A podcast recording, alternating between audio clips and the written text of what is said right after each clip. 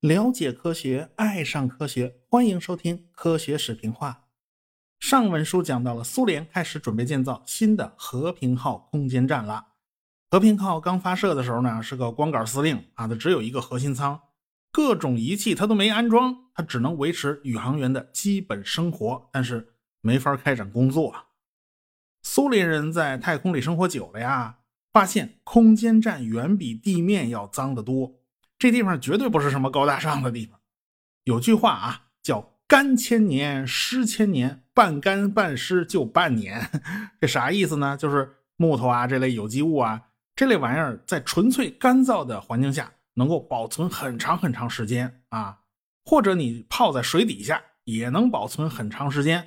比如说南海一号沉船，那为了长期保存，你发掘的时候就必须连整块连泥带水的全挖出来，你不能破坏原有环境。一旦它没水了、抽干了啊，那就要出问题了。可是呢，如果你是个半干半湿的环境，比如说这地方非常潮湿。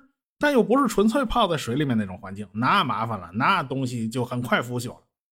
为啥呢？因为这种环境是最适合微生物的繁殖，它繁殖非常快啊。偏巧那空间站就是这么一个不干不湿的半吊子环境。更要命的是，空间站没办法开窗户透气，你只能靠空气净化系统来处理。可是大家修理台式电脑的时候，可能有这样的经验啊。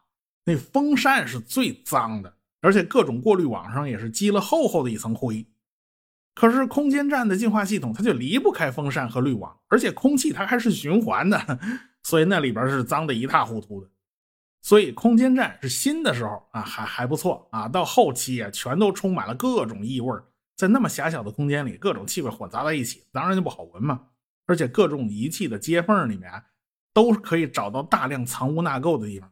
有些东西可能已经开始发霉了，你却没有办法把它拆下来大扫除一遍。有的东西都生锈了，你也没辙。宇航员就生活在这个环境里面，实在是不太容易。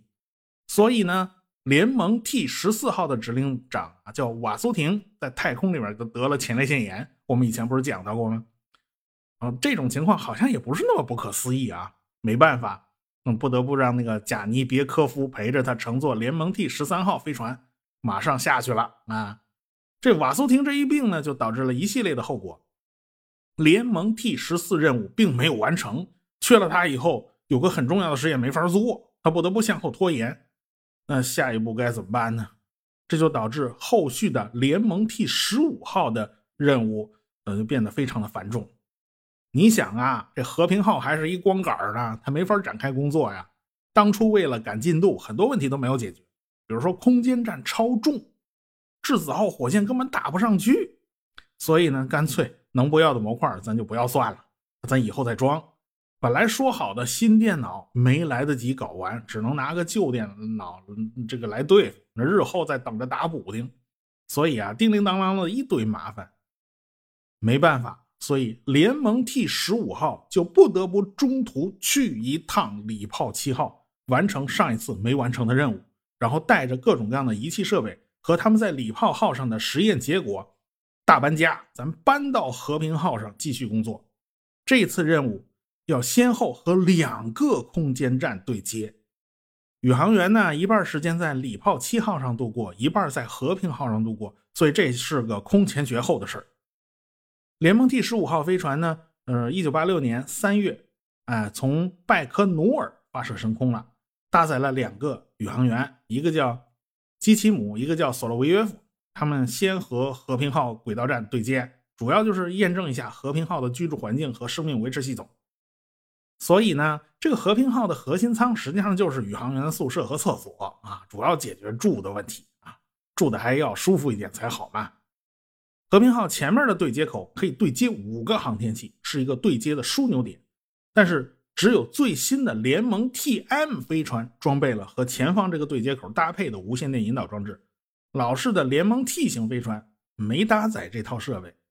和屁股后边的那个对接口倒是可以对接的，但是这个口如果被占据的话，进步号货运飞船就没地方对接了。最后呢，他们采用的是无线电引导到和屁股后面那个对接口对接啊。当快要对接上去，相距还剩下三百多米的时候，终止对接过程，然后用手操控的方式绕过空间站和前面那个接口对接。反正，在 T 十三任务的时候呢，用激光测距仪来辅助对接，已经有了成功的经验了。咱们这次还怎么办？哎，他们就是采取这个办法，手动和前面的对接口对接成功了。嗯，到了二十一号，进步号货运飞船来了，带来了必须的物资。他们在新的空间站里做好了准备啊，毕竟这儿什么都是新的啊。等到所有设备跑顺喽，该出气儿的出气儿，该吹风的吹风啊。他们也得去礼炮七号上搞定上次那半截没完成的任务。这两个空间站的轨道高度不一样，速度也不一样，所以双方要调整轨道的高度来相互靠近。等到了五月六号，联盟 T 十五号和礼炮七号对接成功了。一进礼炮七号那大门啊，就显得里边这么陈旧，因为里边湿度很高，我到处都生了锈。温度倒是马马虎虎啊，十七度不算高也不算低。他们要完成上一次没完成的任务，所以这个索洛维约夫还进行了两次太空行走，主要就是为了安装一个十三米长的架子。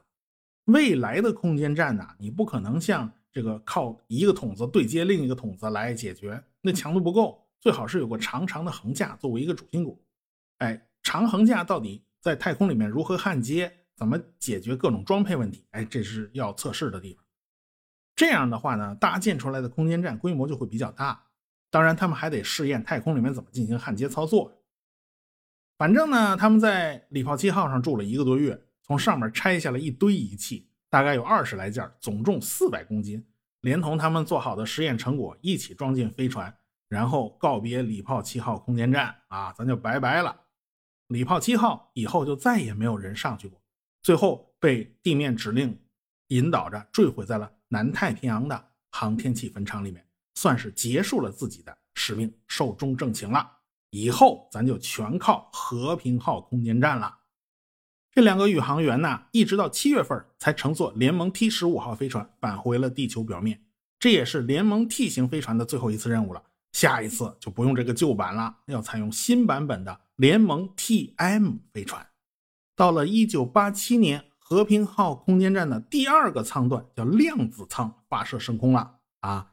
但是呢，与和平号的对接不太顺利啊！原来是前边那艘进步号货运飞船遗留了一垃圾袋啊，这个垃圾袋堵那儿，干扰了接口的连接，没办法，只能靠太空行走啊，靠人出去把这该死的垃圾袋给它扔了，这才对接成功的。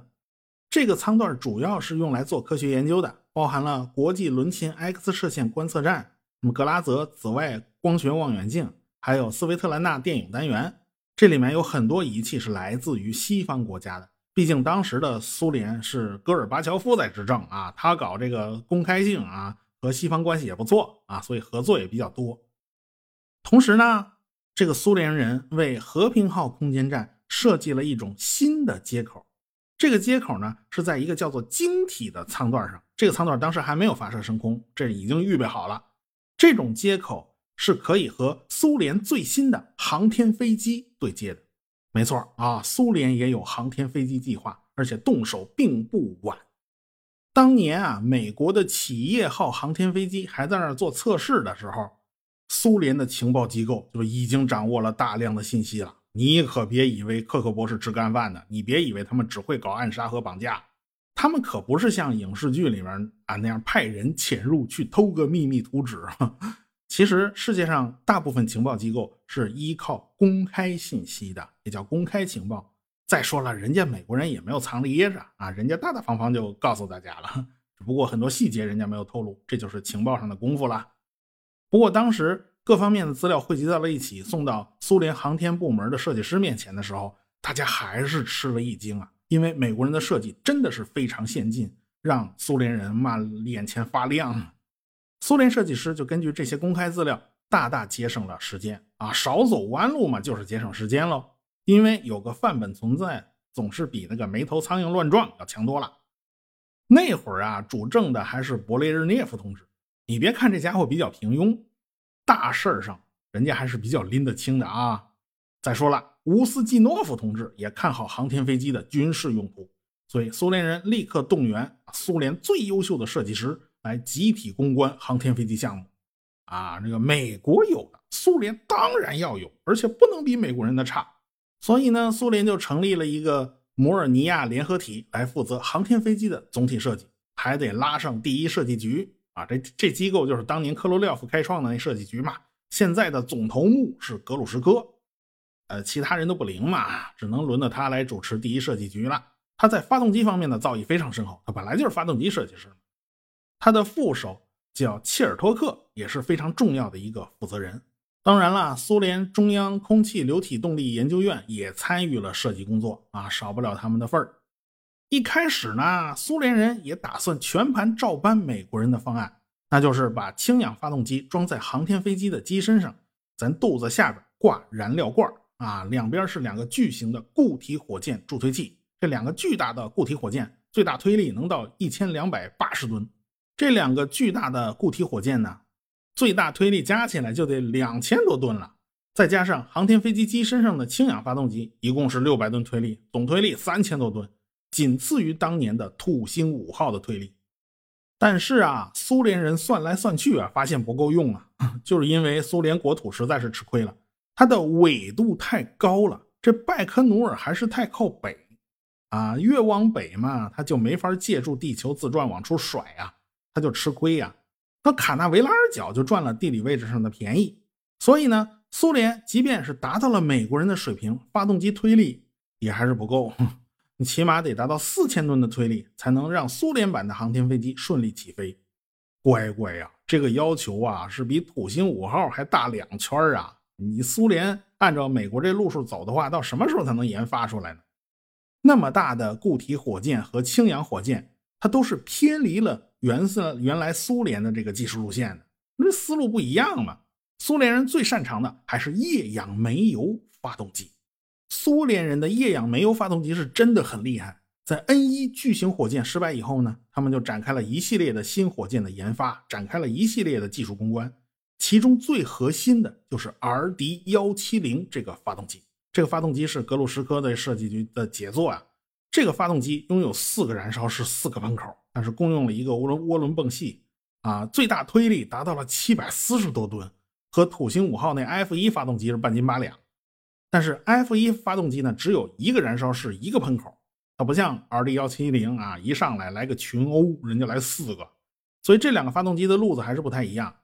F 一呢用的是燃气发生器，它的比冲并不出色，它是大力出奇迹，它用的是蛮力。但是 RD 幺七零却走的是高水平的分级燃烧、高压补燃这个路子。所以它的比冲还是非常高的，毕竟 RD 幺七零出来的比较晚啊，而且苏联人在这方面真的是有这个优势的。苏联人基于 RD 幺七零发动机设计了一个新的火箭，叫天顶号啊，就用一台 RD 幺七零就够了啊，近地轨道发射能力大概在十三吨左右。一九八五年发射成功了。其实啊，这东西就是能源号的助推器改造的。能源号呢，胖粗的星级火箭周围绑了四个巨大的助推器，中间这个星级火箭呢，采用了四台 RD 幺二零发动机，这是氢氧机啊。中间的星级火箭为什么又粗又胖呢？这是因为液氢的密度实在太低了，那罐子得弄得特别大。没办法，这东西和航天飞机的主发动机大概是一个级别，推力都是两百吨上下。你算总账的话，能源号的起飞推力达到了三千七百吨。超过了土星五号的起飞推力三千五百，可以把一百多吨的载荷送上太空。苏联的航天飞机和美国的最大不同就是主发动机它不放在飞机上，它放在火箭上，所以这个飞机纯粹就成了一个载荷啊。所以呢，美苏两国的航天飞机一对比，你就发现啊，其他哪哪看着都特像，几乎就没什么区别，唯独屁股哪撅的不一样。美国那个航天飞机的屁股后头撅起来一块，它胖啊，它粗啊。因为有三个巨大的品字形发动机啊排列，啊旁边还有两个小发动机是做反推用的。您苏联人的航天飞机尾巴上只有几个小喷口啊，人家有地方装啊，人家不用胖出来一圈其他部分这长得都很像啊。美国人的航天飞机浑身上下都铺满了陶瓷隔热瓦，苏联也一样，因为苏联利用公开资料，几个月他就把那个陶瓷隔热瓦给搞出来了，他比美国人快多了。这就是后发优势，因为那很多弯路不必去走了嘛。苏联人生产了八架原型机用来测试，这样的话呢，不同的科目就可以齐头并进了。为了测试在大气层之中的飞行特性，还在零零二测试版的尾巴上装了四台喷气发动机，所以这架航天飞机是可以直接从地面上起飞的。它可以在大气层之中啊去测试它的操控性。当然了，真正打向太空的那一架，它是不需要喷气发动机的。而且呢，当时作为配套项目。乌克兰的安东诺夫设计局搞出了一架世界上最大的运输机安二二五啊，人家最大起飞重量六百吨，而且背上专门留出了捆绑大型货物的支架，而且为了避免这个大型货物造成的气流干扰，人家还特地用了双垂尾，这就是专门设计的，比美国人用波音七四七改装其实更适合啊。这东西就是为了扛着航天飞机满街跑嘛，但是他后来也仅仅用上几次。至于那些测试版，他们都没赶上安二二五啊，他轮不到安二二五来扛着他们，因为安二二五的研发也需要时间呢。他们那些原型机啊，用来测试的时候，你就凑合着拿米亚四轰炸机，嗯，先扛着吧。啊，米亚四改装改装，先把那把你们扛着扛过去就行了。哎，后来米亚四才退役了啊。正式版本呢就被命名为暴风雪号，这是一点零版了。在一九八六年，其实已经完成研制了，但是，一九八六年正好赶上美国挑战者号爆炸，那边一爆炸，苏联人也肝颤，所以他就没敢着急忙慌的上马，一直拖到了一九八八年的十一月份，暴风雪号才由巨大的能源号运载火箭从拜科努尔发射升空。但是，苏联这一次啊，它是不载人实验，它没有人驾驶，全靠自动控制装置来操控。飞的过程是很顺利的，暴风雪号绕着地球转了两圈就下来了。在全自动操控下，暴风雪号是顺利的滑跑落地。从这一点上讲，苏联展示的航天技术真的不是盖的，在这一点上他们超过了美国人。尽管暴风雪号航天飞机获得了成功，而且呢，和平号空间站也还在稳步的推进啊，但是苏联的状况却在每况愈下。就在航天飞机发射一年以后，一九八九年的十一月九号，柏林墙完全开放。柏林墙可以说是冷战的一大标志，现在已经完全失去了作用啊，已经门户大开了。在未来的日子里，柏林墙的墙体就会被大家愤怒地敲成碎片啊，有的还被当成纪念品出售了。就在十一月份二十六号，和平号空间站的量子二号舱发射升空了，和和平号成功对接。接下来就是十二月啊，美苏两国首脑在马耳他会晤，老布什总统还送给每个人一块柏林墙的碎片当礼物，这就说明美国人显然是冷战的胜利者，我赢了啊，你底不行了哈。苏联实际上当时已经有点撑不住了。到了一九九零年，晶体舱终于发射升空了，而且和和平号空间站对接了。这个舱段最重要的试验呢是有关材料学的。在太空无重力的环境下研究晶体的生长。这个舱段呢，拥有几个新的接口，可以和苏联的航天飞机对接。但是这些接口永远也没有等来苏联自己的航天飞机。到了一九九零年底，一艘新的联盟号飞船呢，从拜克努尔发射，去往和平号空间站。但是最奇怪的是，这火箭上居然刷满了商业广告。这苏联人已经没钱了，不得不拉下老脸来恰饭挣钱呢。甚至专门设计设立了一个部门来搞对外合作，说白了就是卖和平号空间站的门票啊，这卖一张是一张。所以呢，这艘联盟号飞船上有一个身份非常特殊的宇航员，他叫秋山丰宽，是日本 TBS 电视台的记者，他是第一个靠商业赞助登上和平号空间站的人。